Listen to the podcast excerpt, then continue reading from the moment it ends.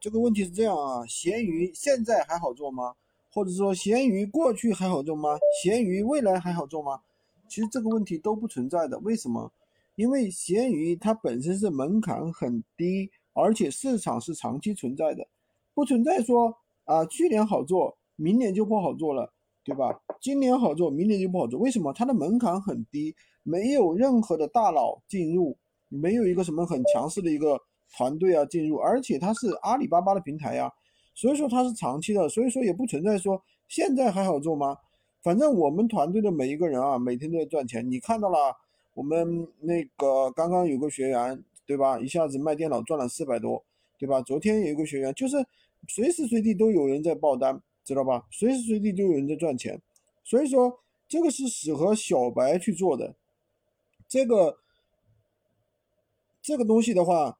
呃，怎么说呢？这个呢也不存在说啊，现在好不好做，只是对于我们好不好做，对吧？因为我们的话说白了是小白，不懂电商，我们也没有任何的运营经验，对吧？对于我们来说好不好做？因为闲鱼的话，其实对于我们来说好做的，为什么呢？因为它不需要你有太多的怎么说，太多太复杂的一个方法，太多太复杂的一个啊东西，也不需要电脑，有手机就可以做，所以说。做起来是比较好做的。